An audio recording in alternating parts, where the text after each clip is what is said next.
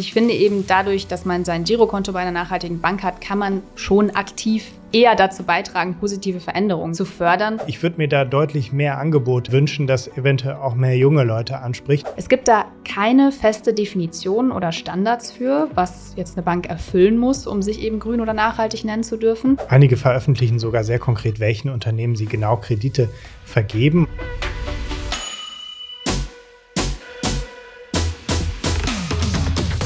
Herzlich willkommen zu einer neuen Folge Finanzfluss exklusiv. Geld, das auf dem Konto bei der Bank liegt, liegt dort nicht einfach nur herum, sondern wird von der Bank genutzt, um damit selbst Geld zu verdienen. Zum Beispiel durch die Verwaltungs- und Servicegebühren.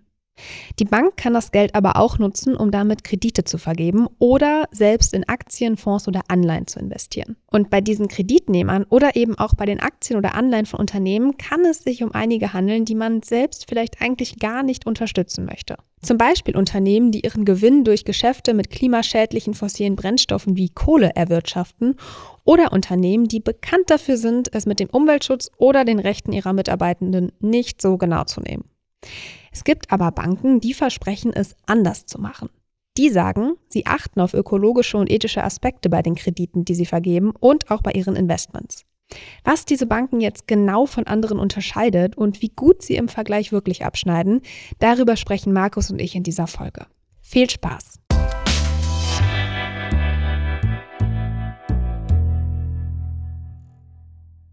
Bevor es weitergeht mit der Folge, noch ein kurzer Werbeeinspieler. Und zwar möchte ich euch unseren Partner Askit vorstellen.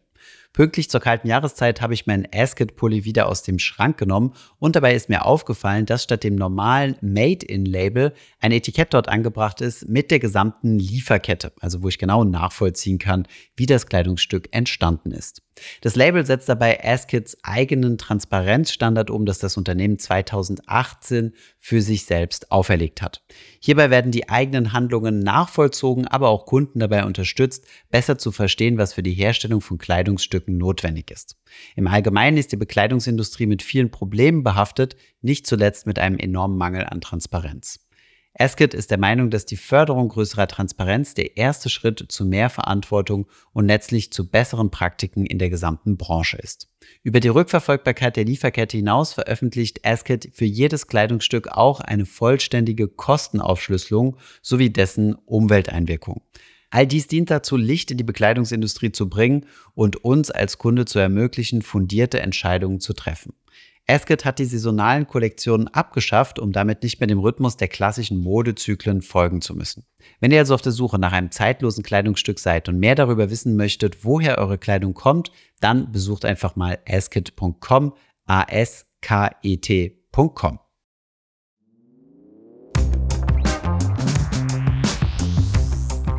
Hi Markus, schön, dass du wieder da bist. Hallo Jule.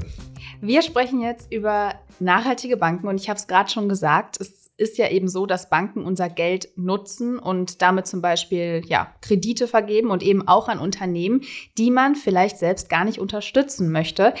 Ich bin so eine Person. Mir ist das schon wichtig, dass ja ein paar bestimmte Branchen mein Geld jetzt nicht unbedingt bekommen. Und ja, deswegen ist mir das auch eben bei der Wahl der Bank wichtig. Wie sieht das denn bei dir aus? Ja, da muss ich mich bei dir direkt unbeliebt machen. Mir ist es eigentlich, zumindest so in der Praxis, nicht, nicht so wichtig. Ich habe keine nachhaltige Bank, aber ich kann sehr gut nachvollziehen, ähm, dass Leute nach einer nachhaltigen Bank suchen. Und ich finde, nachhaltige Banken haben neben der Nachhaltigkeit auch noch ein paar andere Vorzüge, zu denen wir gleich noch kommen. Genau, kommen wir aber erstmal nochmal zu dem Problem, denn das Problem für mich als die Person, die ein Girokonto bei einer Bank hat, ist ja eben, dass ich nicht weiß, was die Bank mit meinem Geld macht. Also welche Kredite sie an wen vergibt und eben auch, wo sie selber investiert ist. Und ja, das muss eine Bank mir auch gar nicht mitteilen. Das heißt, sie muss es auch gar nicht veröffentlichen. Viele dieser Informationen sind auch gar nicht erst öffentlich. Es gibt zwar die Nachhaltigkeitsberichte der Banken, aber auch da steht jetzt nicht immer unbedingt alles drin. Aber es gibt eben die Banken, die sagen, wir machen das anders und die eben sagen, wir stecken kein Geld in umstrittene oder umweltschädliche Branchen oder irgendwie moralisch fragwürdige Unternehmen. Und diese Banken bezeichnen sich selbst meistens als nachhaltig, als ethisch, als umweltfreundlich oder auch einfach als grün. Was machen die denn jetzt konkret anders? Ja, diese Banken haben gemeinsam, dass sie klare Kriterien haben, anhand derer sie investieren und Kredite vergeben. Sie mhm. fördern beispielsweise gezielt ökologische und soziale Geschäftsfelder, zum Beispiel in den Bereichen Bildung, Gesundheit und Pflege, erneuerbare Energien, ökologisches Bauen oder Soziales wie Menschenrechte, Geschlechtergerechtigkeit. Und hinzu kommt, dass sie in der Regel umstrittene Geschäftsfelder aus ihren Aktivitäten ausschließen. Die Kriterien sind in der Regel auf den Websites der Banken auffindbar Darin steht dann zum Beispiel, ob bei der Kreditvergabe auf ressourcenschonende Betriebsführung, Geschlechtergerechtigkeit innerhalb der Unternehmen und so weiter geachtet wird. Übrigens auch nicht ganz uninteressant, in diese Kategorie der nachhaltigen Banken fallen teilweise auch Banken mit einem kirchlichen Hintergrund, die eben auch nach bestimmten ethischen Prinzipien handeln, investieren oder bestimmte Dinge ausschließen. Bleiben wir mal gerne bei diesen ja, Ausschlüssen, also was da eben speziell ausgeschlossen wird. Hast du da auch noch ein paar Beispiele? Also du hast gesagt, man findet es auf den Webseiten. Ja, vor allem steht da in der Regel, was die Bank konkret ausschließt. Häufig genannt sind beispielsweise Rüstungs- und Waffenindustrie, Atomkraft, Glücksspiel, Massentierhaltung, Gentechnik, fossile Energien oder Unternehmen mit moralisch zweifelhaften oder verwerflichen Geschäftsmodellen wie beispielsweise dem Einsatz von Kinderarbeit. Einige veröffentlichen sogar sehr konkret, welchen Unternehmen sie genau Kredite vergeben. Und das ist auch so ein Vorteil würde ich sagen, von nachhaltigen mhm. Banken im Gegensatz zu herkömmlichen Banken, dass eben insgesamt Transparenz großgeschrieben wird. Genau, ich würde auch sagen, Transparenz gehört eigentlich mit zum Geschäftskonzept dieser nachhaltigen oder ethischen oder grünen Banken. Und ähm, um mal vielleicht kurz auch bei diesen Begriffen nochmal zu bleiben, also nachhaltig, ethisch, grün, ich habe es jetzt schon ein paar Mal gesagt, diese Begriffe, die meinen ja eigentlich alle das Gleiche, denn es geht eben darum, sich von den konventionellen oder eben Standardbanken abzuheben und eben transparenter als die zu sein und ja, keine schmutzigen Geschäfte zu machen. Aber man muss da trotzdem auch vorsichtig sein, denn diese Begriffe sind eben nicht geschützt. Also jede Bank kann sich nachhaltig oder ethisch oder umweltfreundlich nennen. Es gibt da keine feste Definition oder Standards für, was jetzt eine Bank erfüllen muss, um sich eben grün oder nachhaltig nennen zu dürfen. Und deswegen, ja, kann man eigentlich die klaren Unterschiede wirklich nur erkennen, wenn man sich konkret diese Nachhaltigkeitskriterien der Banken anschaut oder eben deren Kreditlinien. Und ganz spannend ist in diesem Zusammenhang zum Beispiel, dass die Verbraucherzentrale herausgefunden hat, dass nicht alle kirchlichen Banken Investitionen in Atomenergie, fossile Energie oder Massentierhaltung ausschließen. Also dass es da eben auch nochmal ganz konkrete Unterschiede gibt, je nachdem, wie eine Bank sich da eben dann auch aufstellt. Und klar, wenn sich jede Bank nachhaltig oder grün nennen kann, dann besteht auch hier mal wieder die Gefahr von Greenwashing. Also auch viele konventionelle Banken wollen grüner werden oder tun zumindest so. Und ja, diese irreführenden Begrifflichkeiten sind dann auch eben direkt das Problem. Manche Sparkassen zum Beispiel, aber auch andere Banken sagen, sie seien nachhaltig, weil sie regional agieren und Kredite nur an Unternehmen und Menschen vor Ort vergeben. Und hier meint Nachhaltigkeit also offensichtlich dass man vor Ort für wirtschaftliche Stabilität sorgt, also in der Region und jetzt nicht unbedingt das, was ich unter Nachhaltigkeit verstehe oder du, Markus. Heißt, da muss man genau hinschauen und sich auch erstmal klar darüber sein, was für einen selbst eigentlich nachhaltig oder ethisch bedeutet. Gentechnik zum Beispiel sehen viele ja als unethisch an und lehnen es deshalb ab. Andere sagen, wir brauchen das zum Beispiel irgendwie, um in der Klimakrise besser klarzukommen und eben ja zum Beispiel in der Landwirtschaft uns anzupassen. Also das ist wirklich total individuell, wie man dann auch eben einen Blick auf diese verschiedenen Branchen wirft. Und ja, dabei kann ja jetzt auch unser neuer Vergleich helfen, richtig? Genau, wir haben einen äh, Vergleich nachhaltige Banken gemacht. Allerdings muss man direkt vorab sagen, da sind nicht nur nachhaltige Banken drin, sondern wir haben versucht, möglichst alle Banken zu bewerten. Richtigerweise haben wir die nicht selber bewertet, sondern wir verwenden dafür die Bewertung des Fair Finance Guides von dem gemeinnützigen Verein Facing Finance. Wir haben gedacht, es ist sinnvoll, da von einer dritten Institution einen Score mhm. zu nehmen, denn äh, die sind unabhängig, die machen ihr eigenes Ding, die sind vor allem auch sehr transparent und deswegen nutzen wir diesen Score. Dieser Score bewertet die Investitions- und Finanzierungspraktiken von Banken und Sparkassen. Geprüft werden äh, die Selbstverpflichtungen und ihre tatsächlichen Geschäftspraktiken und der Score wird mindestens einmal im Jahr aktualisiert. Was dieser Score aber nicht macht, ist, dass er zum Beispiel einzelne nachhaltige Produkte bewertet, sondern bei diesem Score wird immer die Bank an sich bewertet. Mhm. Das finde ich dient auch ein bisschen dazu, äh, Greenwashing zu unterbinden. Ein kleines Beispiel, die DKB bezeichnet sich selber als nachhaltige Bank und als Hashtag Geldverbesserer. Und wenn wir uns jetzt beispielsweise die Bewertung des Fair Finance Guide angucken, dann sieht das ziemlich anders aus. Die Bank erreicht derzeit 53 Prozent von 100 in dieser Bewertung, lässt aber zumindest große Konkurrenten wie die Commerzbank oder die Deutsche Bank hinter sich. Also sie ist schon nachhaltiger als andere Banken. Ein weiteres Beispiel ist die ING. Die ING ist keine nachhaltige Bank. Die hat einen Fair Finance Score von 58 Prozent von 100, also nachhaltiger immerhin als die DKB und die bieten ein spezielles nachhaltiges Girokonto an. Da wird versprochen, dass das Guthaben auf diesem Konto tatsächlich nur nachhaltig verwendet wird.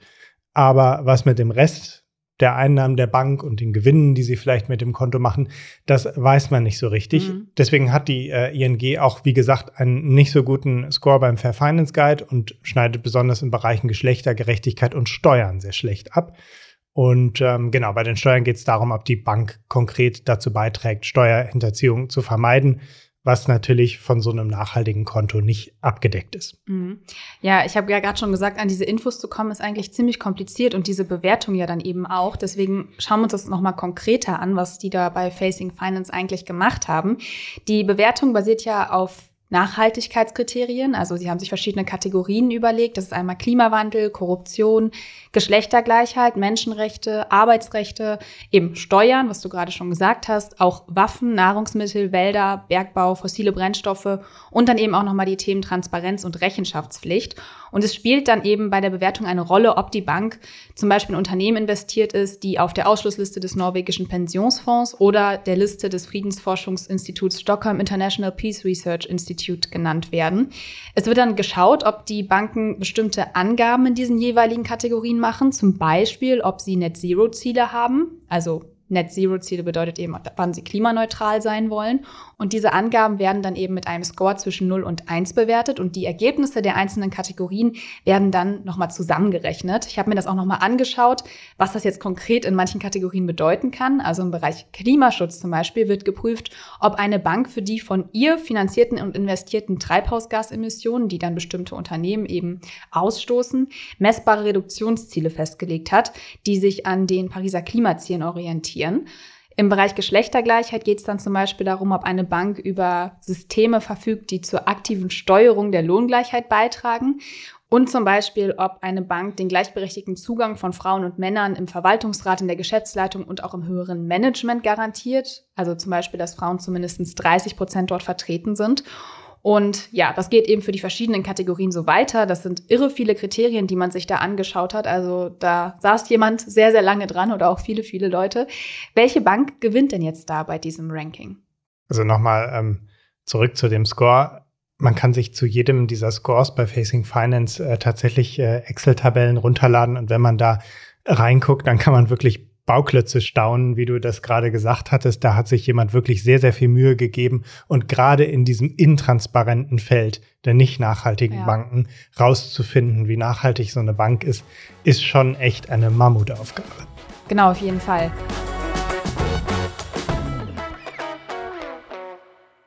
Welche Bank gewinnt denn jetzt da, wenn man sich diese ganzen Kategorien angeschaut hat?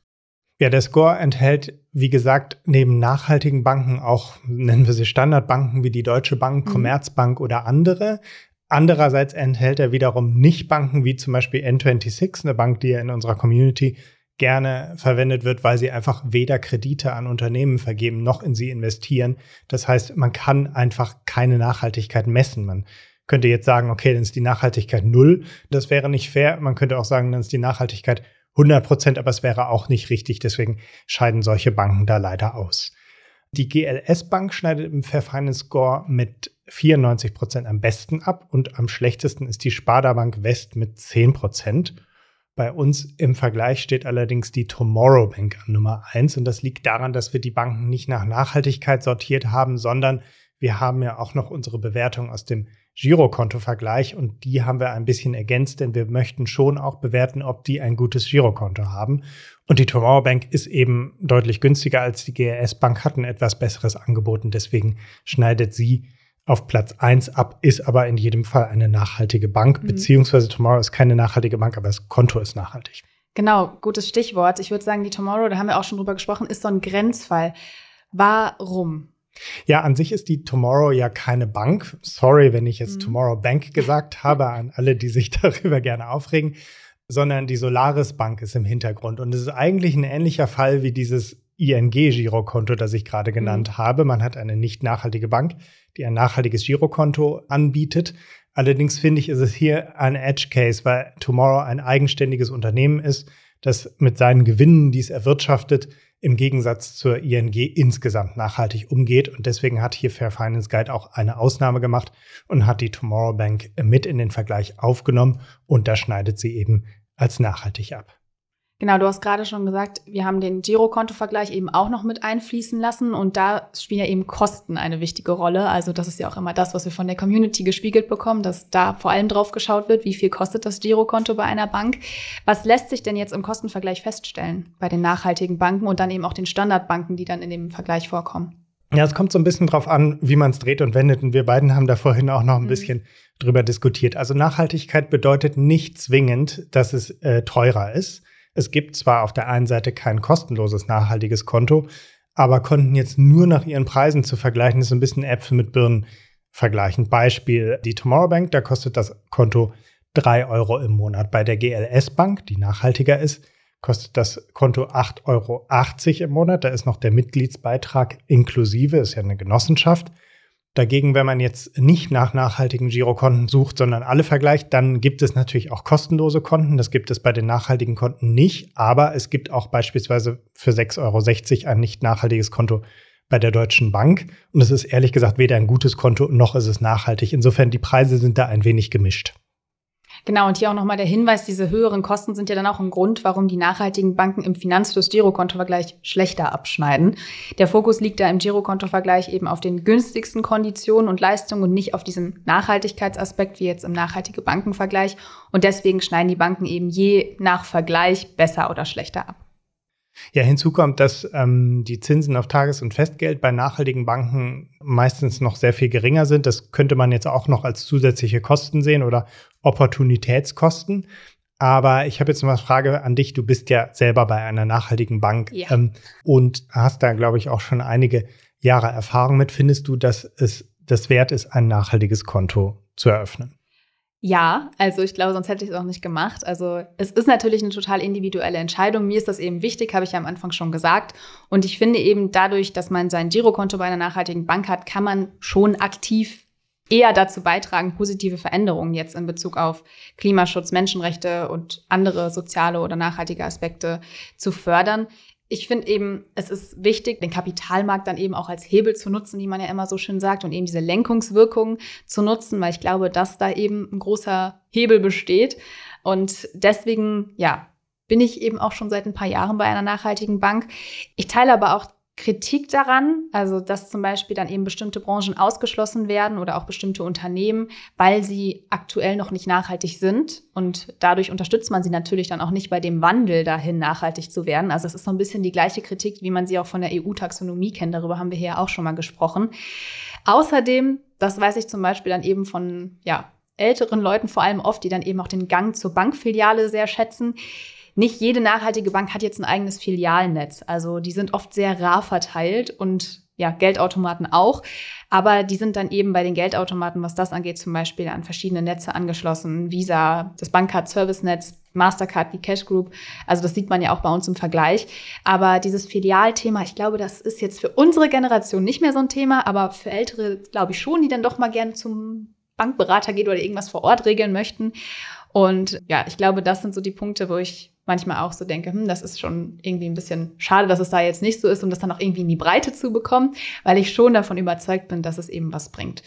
Was ist denn deine Meinung? Du sagst ja, du bist nicht so nachhaltig unterwegs. Ja, also ein Grund, der es mir schwer macht, zu einer nachhaltigen Bank zu gehen, ist, ich bin jetzt, sagen wir mal, eher so die Kategorie Menschen, die gerne ihre Finanzen vom Smartphone ausregeln, die eine gute App haben wollen. Die Bank sollte modern sein und ähm, brauchst eben keine Bankfiliale, ne? Äh, die Bankfiliale brauche ich sowieso nicht. Da spielen mir die nachhaltigen Banken äh, in die Hände. Aber die Auswahl ist relativ begrenzt, finde ich leider mhm. an nachhaltigen Banken. Oft sind die relativ altbacken. Also ähm, es gibt eine Bank, ich nenne sie jetzt nicht, bei der äh, muss man noch ein Formular ausfüllen per Post äh, dahin schicken. Da kann man das Konto nicht online eröffnen. Ich würde mir da deutlich mehr Angebot wünschen, dass eventuell auch mehr junge Leute anspricht. Und das ist auch mit ein Grund, warum die Tomorrow mhm. Testsieger ist, denn sie ist einfach eine moderne, günstige und nachhaltige Bank und eigentlich die einzige Bank, die äh, tatsächlich diese Kriterien meiner Meinung nach erfüllt. Ja, das stimmt. Da hängen einige noch hinterher, da hast du absolut recht.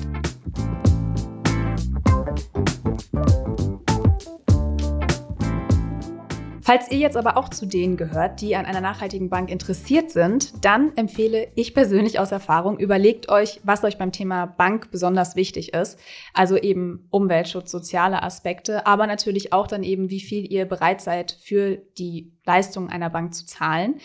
Genau, und wenn euch das dann klar ist, dann solltet ihr erst checken, wie die Banken dann eben in den verschiedenen Bereichen aufgestellt sind, also was dann eben ihre Nachhaltigkeitskriterien sind und eben natürlich auch dann die Kosten vergleichen. Und das findet ihr dann natürlich alles auf einen Blick in unserem nachhaltigen Bankenvergleich. Ja, und meine Erfahrung bei der Recherche war auch, je mehr die Bank nur so tut, als sei sie nachhaltig, desto schöner sind diese Prospekte. Die sind oh, wirklich ja. wunderschön, diese Prospekte. Aber es ist eben dann am Ende auch nur Fassade.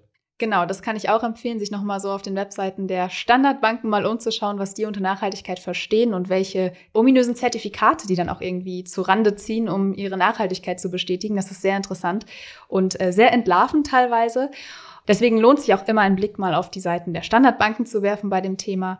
Also was man zum Beispiel oft auch bei den Standardbanken sieht, ist, dass sie verschiedene Sachen ankündigen, zum Beispiel eben ankündigen, in Zukunft aus der Finanzierung von fossilen Brennstoffen auszusteigen, aber es eben aktuell immer noch machen. Und das ist sowas, wo ich sagen würde, da sollten die Alarmzeichen angehen und äh, man sollte sich überlegen, ob das wirklich so ein nachhaltiges Finanzprodukt ist. Ja, und ansonsten googelt einfach nachhaltige Banken Finanzfluss, dann findet ihr den Vergleich, da findet ihr die nachhaltigen und die nicht nachhaltigen nebeneinander aufgereiht und könnt dann die Bewertung vom Fair Finance Guide sehen. So sieht's aus. Danke dir, Markus, und bis bald. Bis bald.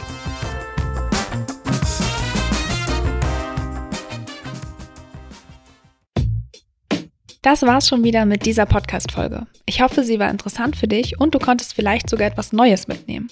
Wir freuen uns sehr, wenn du die Folge mit deinen Freundinnen, Kollegen und Bekannten teilst. Bewerte den Podcast auch gern bei Apple Podcast oder auf Spotify. Und natürlich freuen wir uns, wenn du Finanzfluss hier und auf unseren anderen Kanälen folgst. Die Links dorthin und alle wichtigen Verweise aus dieser Folge findest du in den Show Notes. Danke fürs Zuhören. Bis zur nächsten Folge.